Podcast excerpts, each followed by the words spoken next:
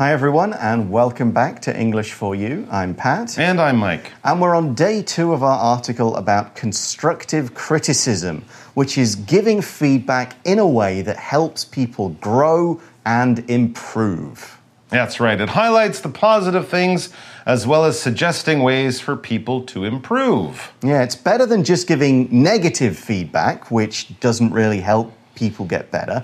And it's also better than only giving positive feedback mm-hmm. because then people would never change what they did. That's right. Now, one way to give good critical feedback or constructive feedback is to give it using the sandwich method.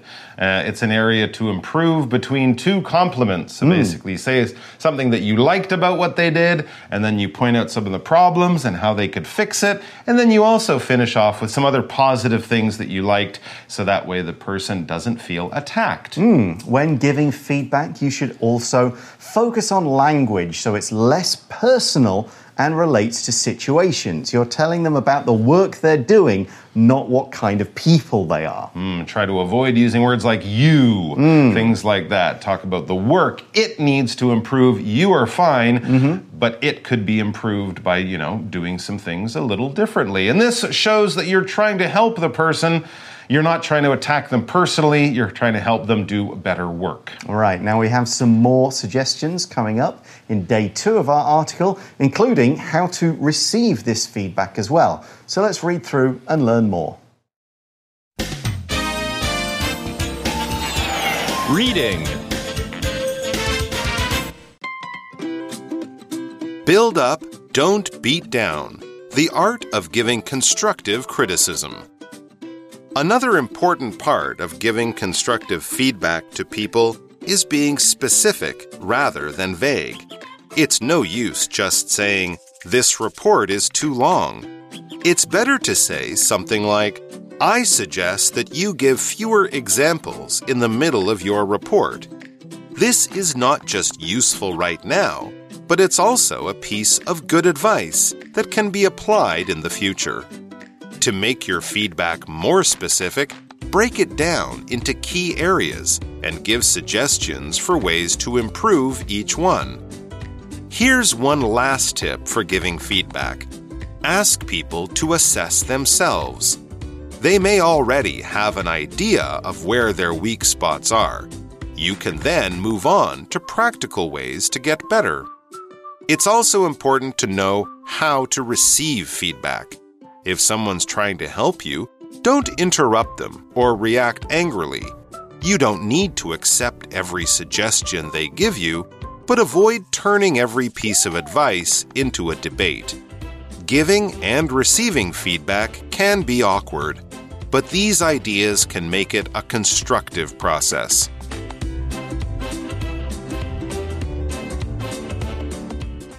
All right, so we're talking about giving constructive feedback or constructive criticism, as it's sometimes called.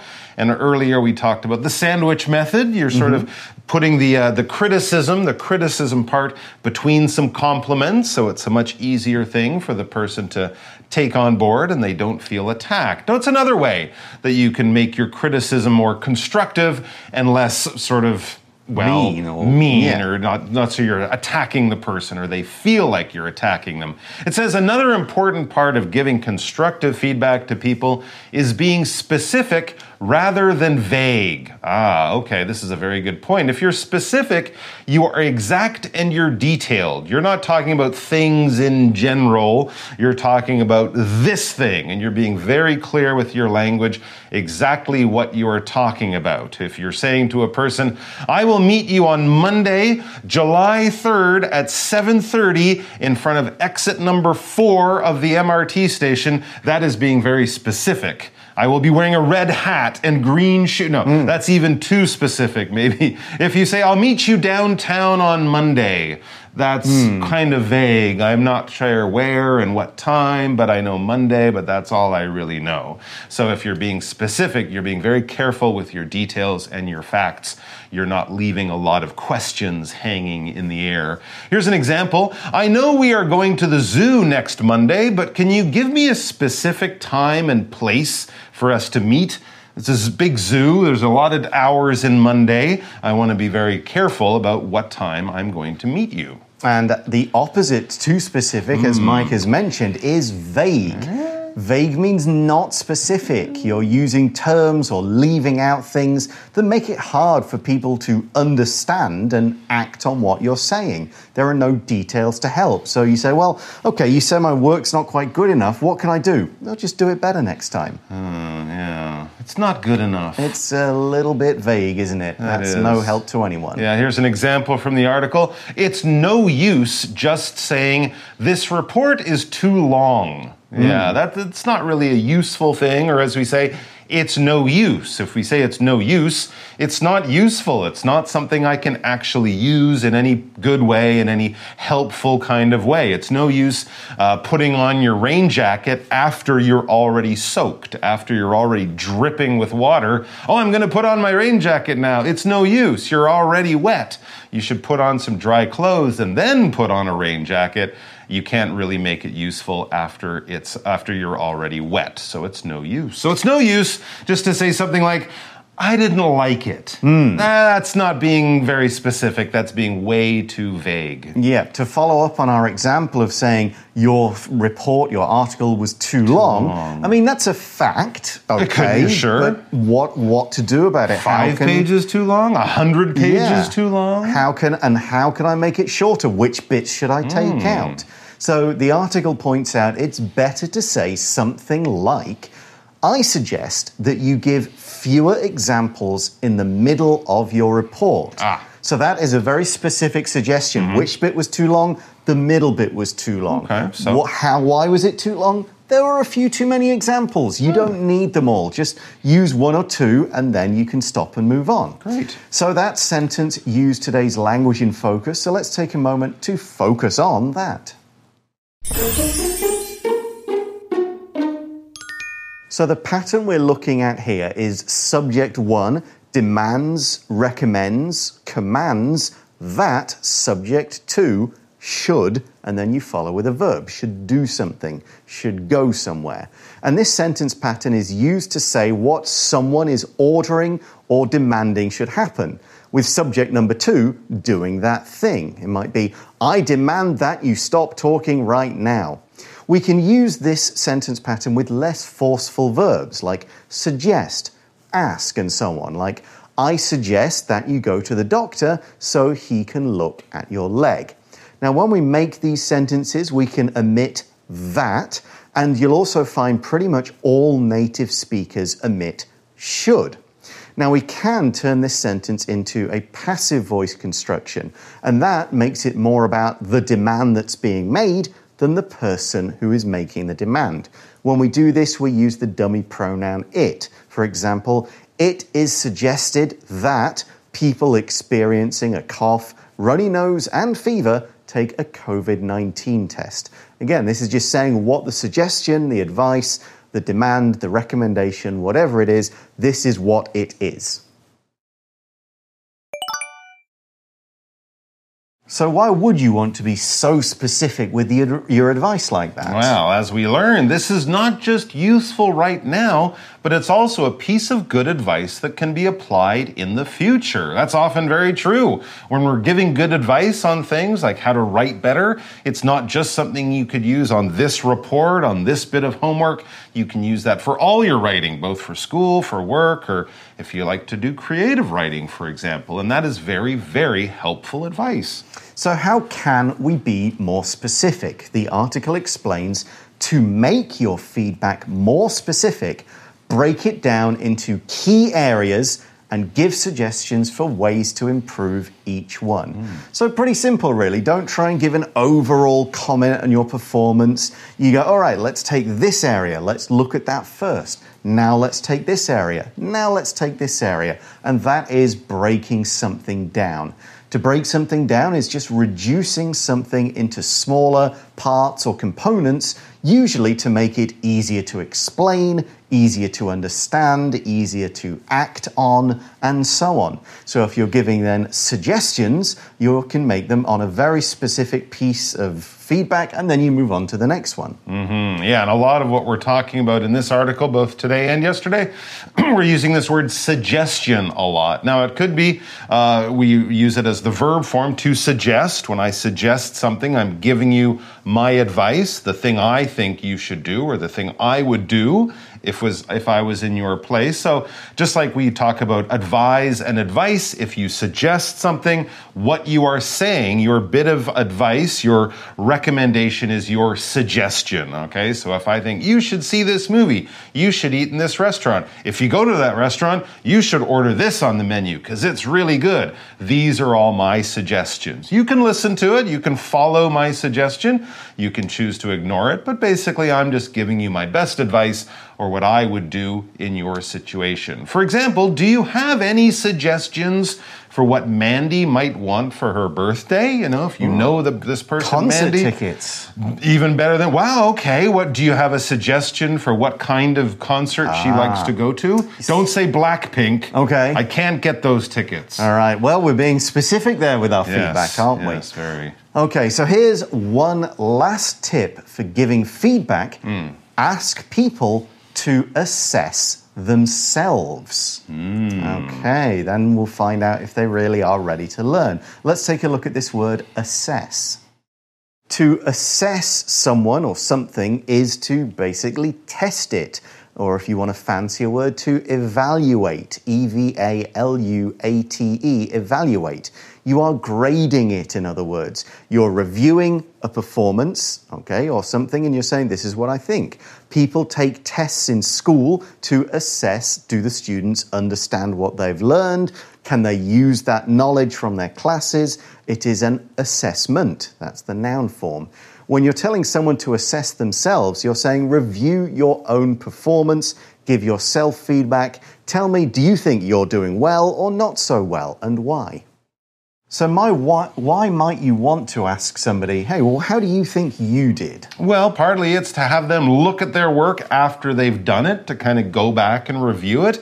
And also, it might lead to, you know, some deeper thoughts from that person. As it says, they may already have an idea of where their weak spots are. It might be something they think, oh, nobody notices this, but they know it's a weak spot for them. So if you ask them to be honest about themselves, then that can definitely be another way of finding a better way of doing things. Exactly, because then they can talk about it instead of having somebody else tell them, hmm. you're not good at this. You say, well, I'm not so good at this. Hmm. You've moved past the negative part, you've kind of agreed, and as the article says, you can then move on to practical ways to get better.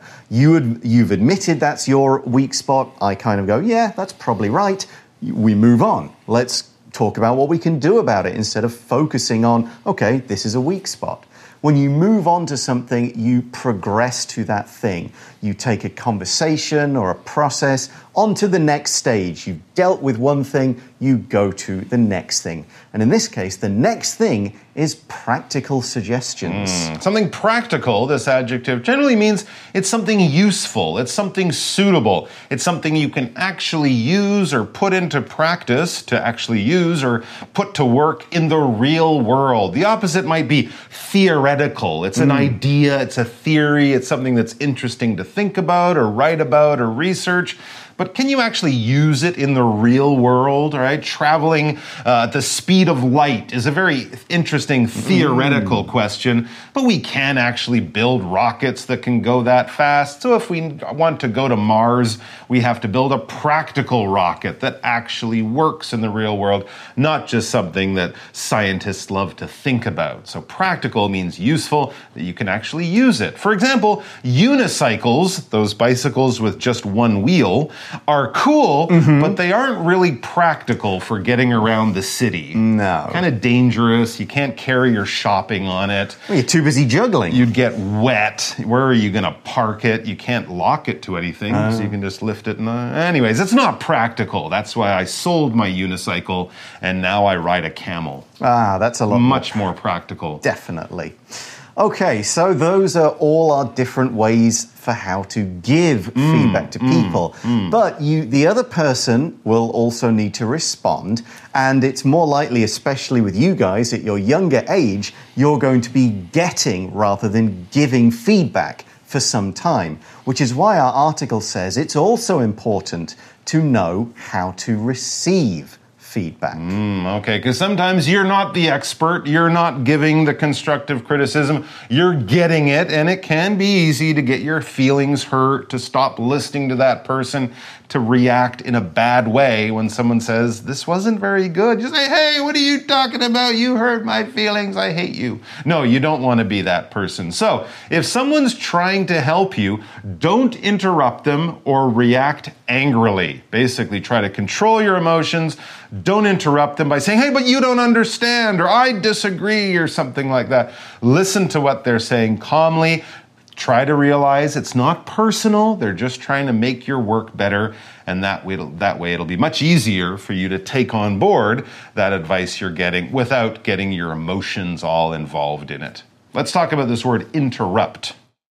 Now, to interrupt here, this is a verb and basically means to break in and stop some kind of action or activity that is going on. And we're not stopping it in a planned way. So, for example, if it's a basketball game and it's halftime, that is a normal thing. If it's a basketball game and someone suddenly runs onto the basketball court wearing crazy clothes, uh, that would be someone is interrupting the game. They shouldn't be there. The police might come and take them out of there or something like that. So if you're doing something and something strange happens or something unexpected happens and it causes you to stop what you're doing, if it's a loud noise that might interrupt you when you're trying to take a nap, if it's a per third person who says, Hey, I have a question when you're talking to another person, I'm sorry, you're interrupting our conversation. This is an unexpected thing breaking in and stopping whatever is going on from continuing. For example, our chess game was interrupted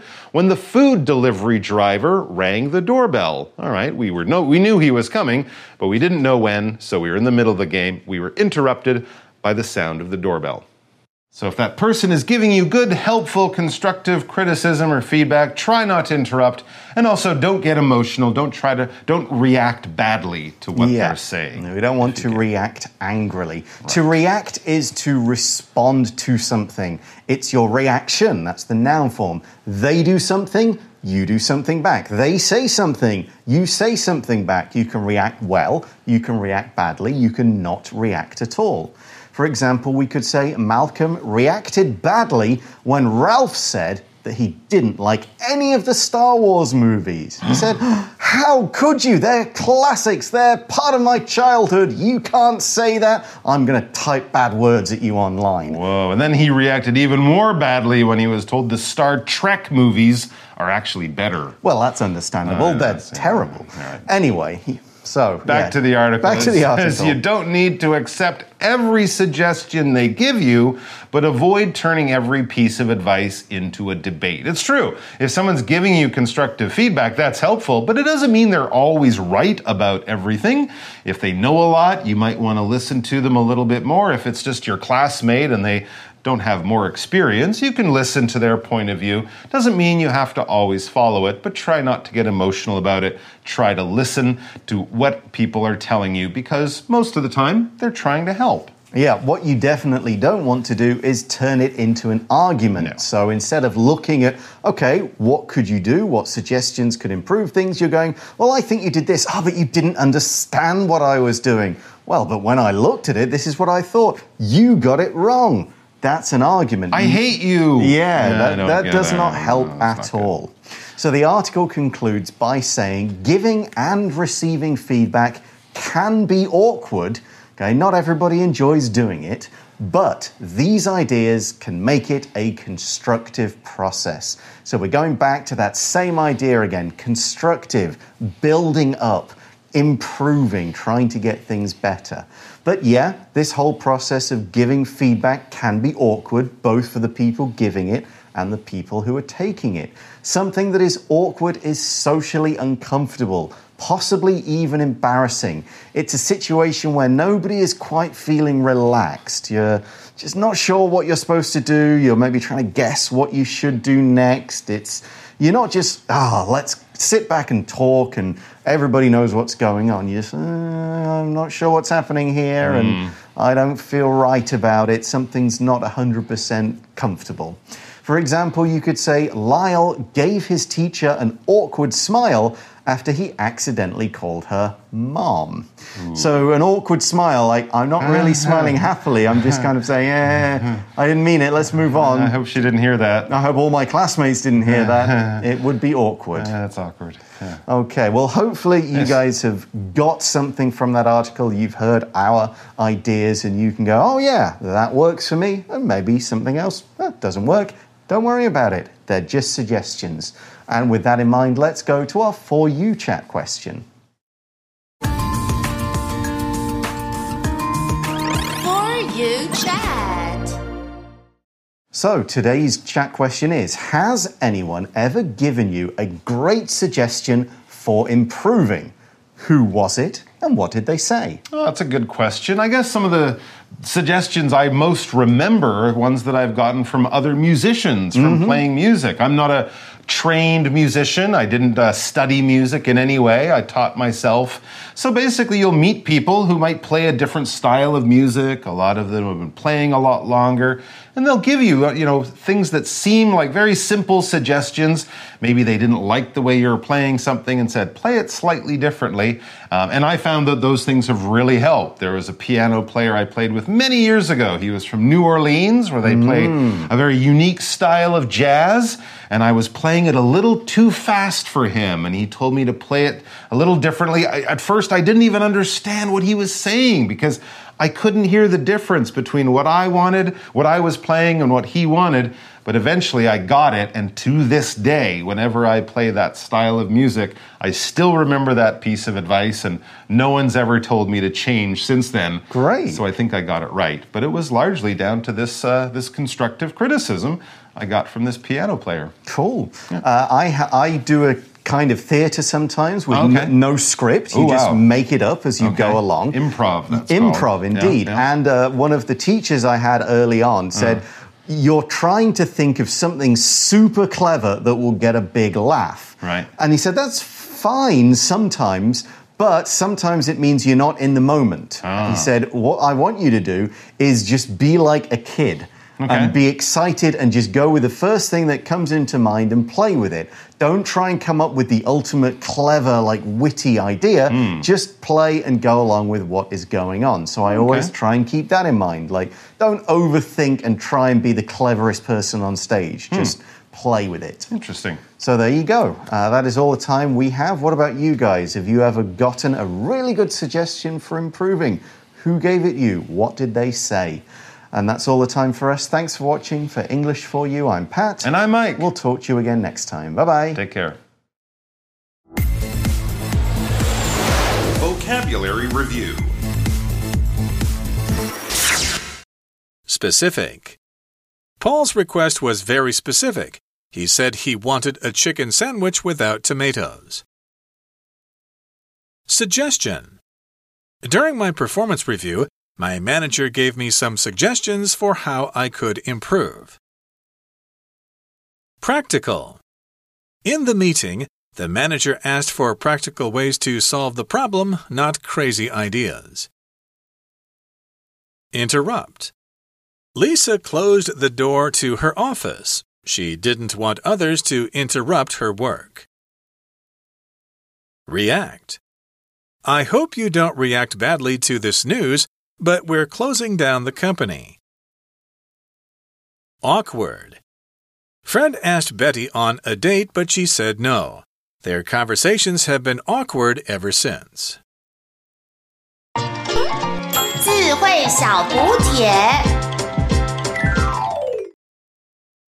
Vague. Assess.